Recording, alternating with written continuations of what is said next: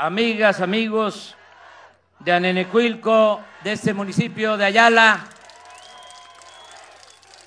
Me da mucho gusto estar con ustedes en este lugar histórico que vio nacer a Emiliano Zapata Salazar, un gran dirigente, defensor de la justicia y defensor de los campesinos. Gracias a él y a otros dirigentes sociales se consiguió el reparto agrario, el que las haciendas se entregaran a los campesinos,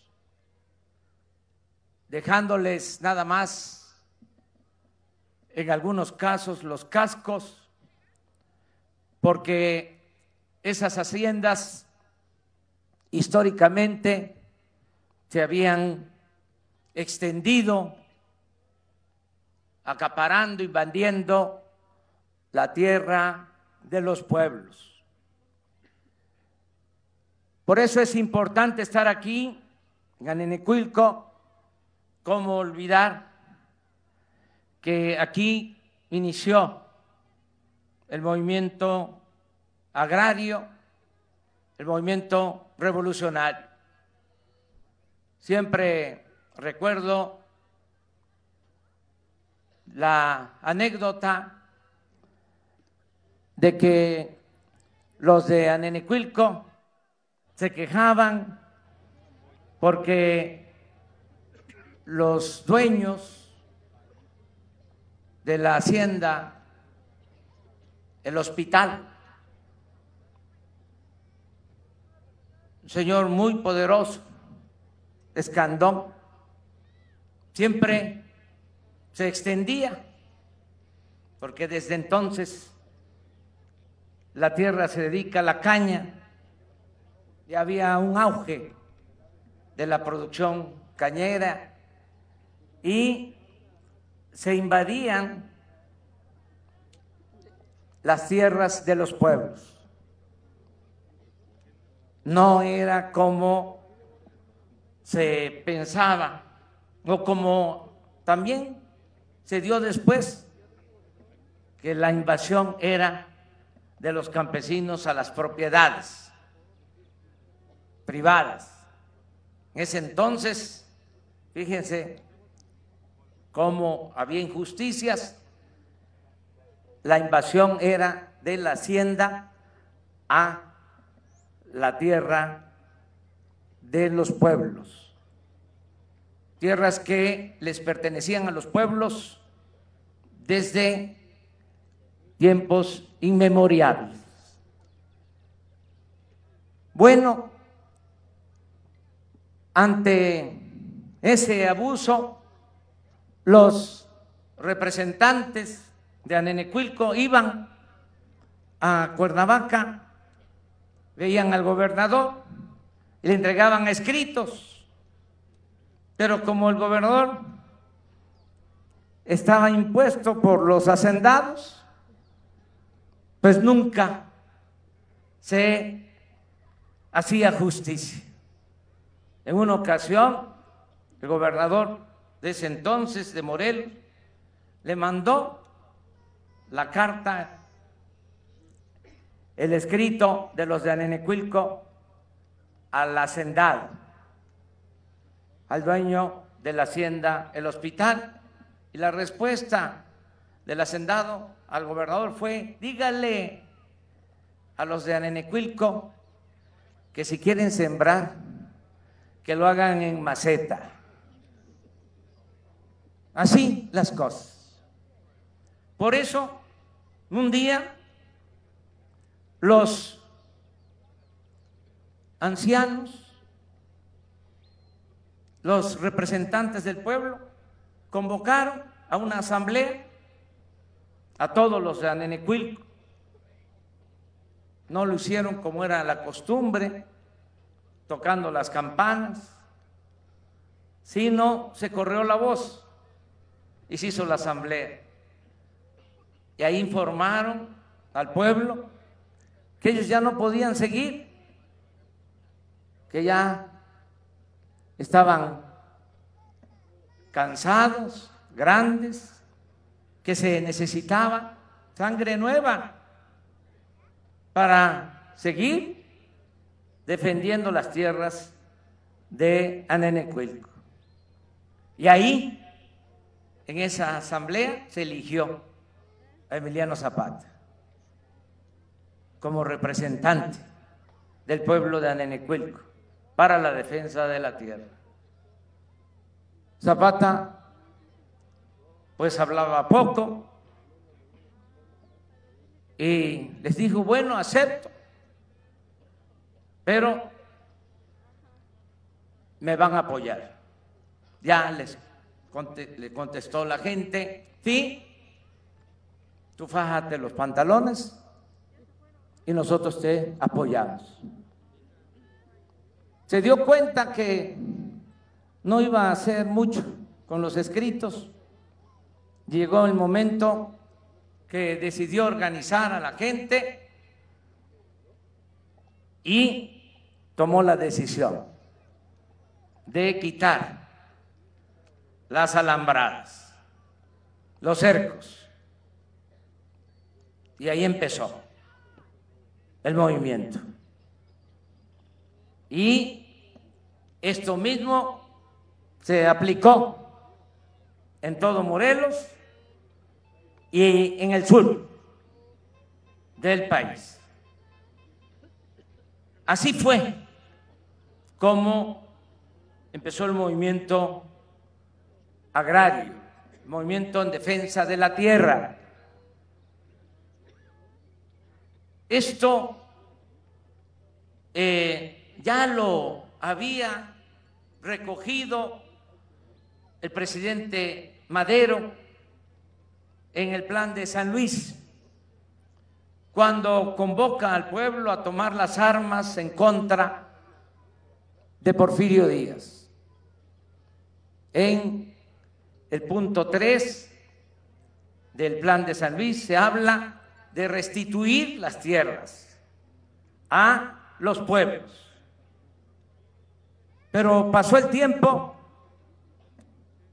Madero era un hombre bueno, pero no se apoyó en el pueblo. Hubo un tiempo en que estuvieron juntos Madero y Zapata y se tenían simpatía. Pero había gente que querían que no se diera esa alianza y dividieron a presidente Madero de el general Zapata. Y el presidente Madero eh, decide como lo había hecho Porfirio Díaz, combatir al zapatismo, como lo había hecho eh, el gobierno anterior y como lo hizo después Huerta, que llegaban a los pueblos a arrasar, a acabar con los zapatistas. Entonces, el que Zapata siguió en la lucha, asesinan al presidente Madero, que en vez de apoyarse en el pueblo, se rodeó de los militares del antiguo régimen y se quedó solo. Por eso su asesinato de manera vil, forma canallesca, es traicionar. Sigue adelante el general Zapata y hay también divisiones después del asesinato de Madero, porque se enfrenta a Huerta, al que ordena y lleva a cabo ese asesinato del presidente Madero, y como sucede, se divide el movimiento revolucionario y por un lado carrancistas, por otro lado villistas, por otro lado zapatistas. Y se ponen de acuerdo Villa, Zapata, pero no hay acuerdo con Carranza y con Obregón. Y ya cuando se derroca y se expulsa a Huerta del país, así como se expulsó a Porfirio Díaz, se expulsa a Huerta y ya triunfa la revolución, pero hay esos dos agrupamientos, Carranza, Don Obregón, Villa Zapata y otros dirigentes. El general Zapata sigue con la bandera del reparto agrario y para quitarle esa bandera, aunque también Carranza tenía lo suyo, hizo cosas buenas, porque no olvidemos que todos somos seres humanos, no somos eh, ni dioses ni demonios, sencillamente somos seres humanos. Carranza queriendo quitarle la bandera a Zapata un 6 de enero, como hoy, de 1915, expide la ley agraria, donde reconoce el derecho de los campesinos a la tierra. Pero en realidad el precursor del movimiento fue el general Zapata.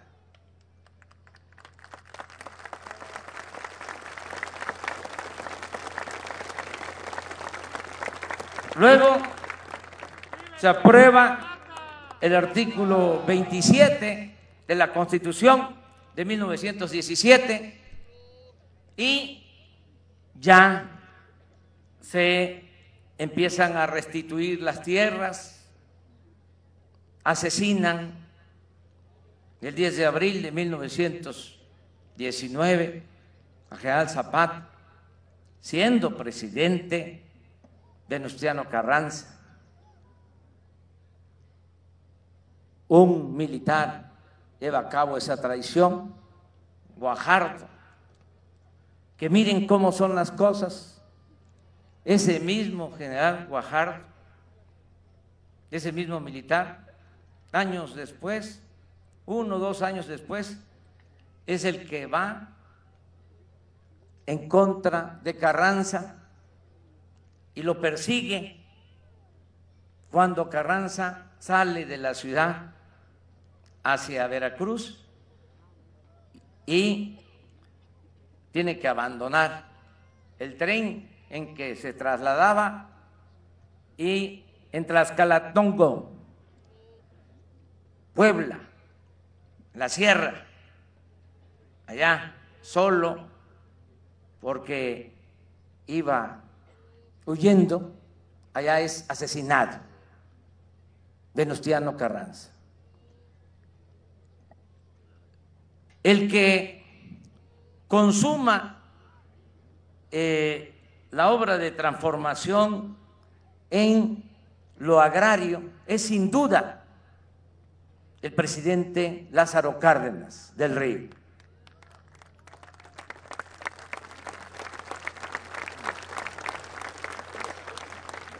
En el sexenio de él, de 1934 a 1940, se entrega en ese entonces a un millón de familias campesinas 18 millones de hectáreas, porque había pasado la revolución y no se hacía justicia. En los últimos tiempos, esta historia se ha querido borrar. Ustedes, yo creo que se han dado cuenta de cómo ya no se habla de esta historia.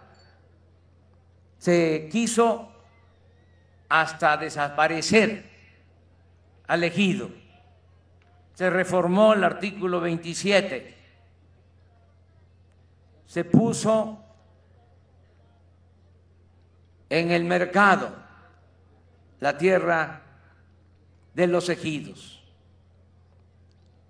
Nosotros no podemos olvidar esta historia porque tenemos que fortalecer a los pueblos originarios, tenemos que apoyar a los campesinos, sean comuneros, sean ejidatarios. Por eso decidimos estar hoy aquí, en Enecuil como hay diferencias, como siempre, decía yo, ahora que saludaba, que hasta en nuestras familias tenemos diferencias. Y hay que ser tolerantes. No todos podemos pensar de la misma manera. Tenemos eso sí, que respetarnos. Decían algunos que cómo íbamos a venir a Nenecuilco si aquí había una gran oposición. Lo que encontramos fue mucho respeto y mucho cariño de la gente de Anenecuilco.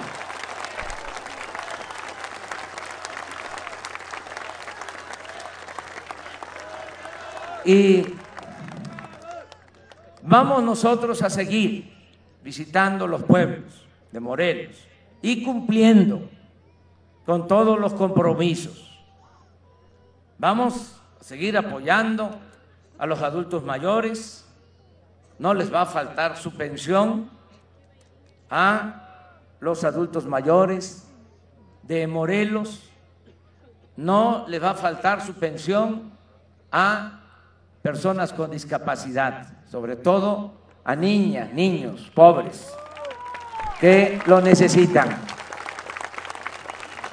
Vamos a seguir apoyando con becas de preescolar, primaria, secundaria, preparatoria. Vamos a terminar la universidad aquí en Ayala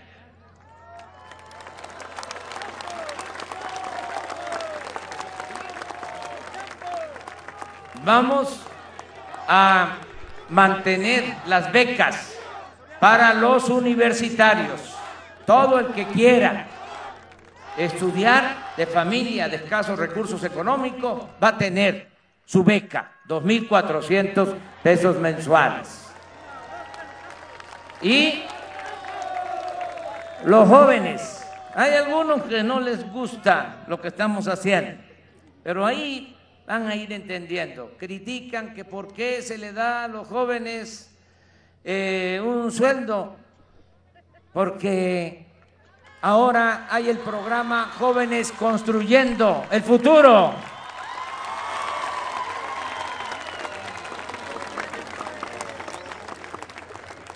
Se les da trabajo para que se capaciten, se les da trabajo como aprendices para que estén en talleres, en empresas, en actividades culturales, actividades educativas, porque lo que queremos es eh, apartar a los jóvenes del camino de la delincuencia. No queremos que caigan en las garras de la delincuencia. Para eso es ese programa. Es mil veces mejor, un millón de veces mejor tener a los jóvenes estudiando, trabajando, que tenerlos en la calle. Nunca más vamos a darle la espalda a los jóvenes. Nunca más se va a discriminar a los jóvenes. Y vamos a seguir apoyando en el campo lo que era el programa Procampo va a continuar, ahora se llama producción para el bienestar. Y ya se incluye a los cañeros, que antes no eran tomados en cuenta.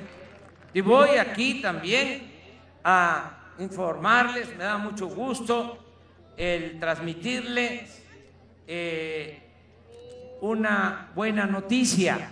Se va a aplicar, y eso también para el ciudadano gobernador, se va a aplicar aquí en Morelos el programa Sembrando Vida para que los campesinos se dediquen a cultivar la tierra. Les voy a explicar un poco sobre este programa. Ya se está llevando a cabo en el sureste, en Quintana Roo, en Yucatán, en Campeche, en Chiapas, Tabasco, Veracruz. Solo en Chiapas se están sembrando ya 200 mil hectáreas y se está dando trabajo a 80 mil sembradores. ¿Cómo es el programa? Bueno, se hacen viveros comunitarios o viveros de la Secretaría de la Defensa, que nos está ayudando a hacer estos viveros. Se siembra lo que se da en cada región ya sea maíz, frijol, arroz, y se intercala con árboles frutales y maderables y se paga un jornal de cinco mil pesos mensuales para que el hijo del campesino, el hijo del ejidatario, del pequeño propietario, tenga garantizado ese empleo.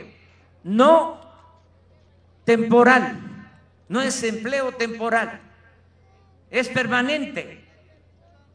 Se les está pagando ese jornal para que cultiven sus parcelas. ¿Cuánto va a tardar este programa? Pues el tiempo que estemos en el gobierno, los cinco años. Ya este año, les decía, o en el 19, porque ya estamos en el 20, 20, eh, fueron 500 mil hectáreas, pero ahora aumenta a 500 mil hectáreas más. En el 19 se llegó a darle trabajo y tienen empleo permanente 230 mil campesinos ya, ahora. Y vamos a aumentar 200 mil empleos más. Y se va a incluir a el estado de Morelos. Esto lo digo por los ejidatarios, los campesinos de Morelos. También les comento que Vamos, hoy lo planteé en la mañana, vamos a construir sucursales del Banco del Bienestar. Aquí, nada más, en Ayala son cuatro sucursales, porque este municipio es grande. Y van a ver en cuatro eh, eh, lugares sucursales, porque hay municipios en donde no hay bancos, eh, reciben su apoyo los adultos mayores, las personas con discapacidad, los becarios, y tienen que ir lejos a sacar su dinero. Ahora van a tener cerca los bancos. Vamos a construir 2.700 sucursales en el país del Banco del Bienestar para que se dispersen los fondos de esta manera. Primero, vamos nada más a que sirva el banco para eh, cobrar los apoyos, pero después se va a ir consolidando y el banco va a recibir remesas, lo que envían nuestros paisanos, los héroes anónimos. Un aplauso a los migrantes, porque este año que pasó fue récord. 36 mil millones de dólares enviaron nuestros paisanos. Es la fuente de ingresos más importante que tiene nuestro país. Y eso ayuda mucho porque son recursos que llegan a las familias, a los pueblos. Entonces vamos a construir estas sucursales del Banco de Bienestar. También decirles que vamos a terminar la rehabilitación en Ayala, en Anenecuilco, eh, Román Meyer, que es el secretario de Desarrollo Urbano, merece un aplauso, un reconocimiento.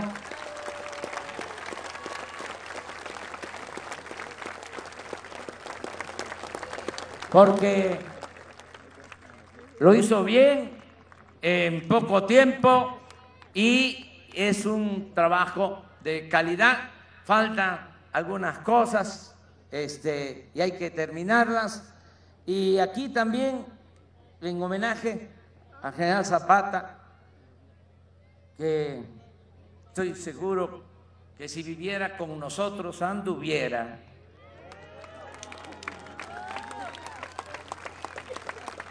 Aquí también quiero hacer el compromiso de que vamos a intervenir otros pueblos, así como lo hicimos en Ayala. Un compromiso es la intervención de los ocho pueblos yaquis de Sonora, en homenaje a esos pueblos que sufrieron mucho durante el porfiriato. Imagínense ustedes, los deportaban para quitarles sus tierras desde Sonora a Yucatán. Muchos murieron. Fue un exterminio a la tribu, a los pueblos yaquis. Ahora que se van a cumplir 200 años de la independencia de México, en el 2021, estamos pidiendo de manera respetuosa a el gobierno de España que ofrezca disculpa a las comunidades originarias por las atrocidades que se cometieron en la conquista. Estamos pidiendo lo mismo para otros gobiernos y vamos a hacer nosotros lo mismo. Vamos a ofrecer disculpa y vamos a apoyar a los pueblos originarios y no se trata nada más de un acto propagandístico, decir, ofrecemos disculpas a los yaquis porque fueron avasallados injustamente, porque eh, fueron tratados de manera inhumana. No, estamos allá también trabajando para que se les respeten sus tierras, sus aguas. Y vamos, así como lo hicimos aquí en Ayala, a mejorar los ocho pueblos yaquis que están completamente abandonados, sus calles de terracería se inundan, no tienen servicios, viven en una situación de mucha pobreza. Y así lo vamos a hacer con otros pueblos. Esto mismo se va a aplicar. Ya se está llevando a cabo en colonias populares de ciudades fronterizas, también en los centros turísticos.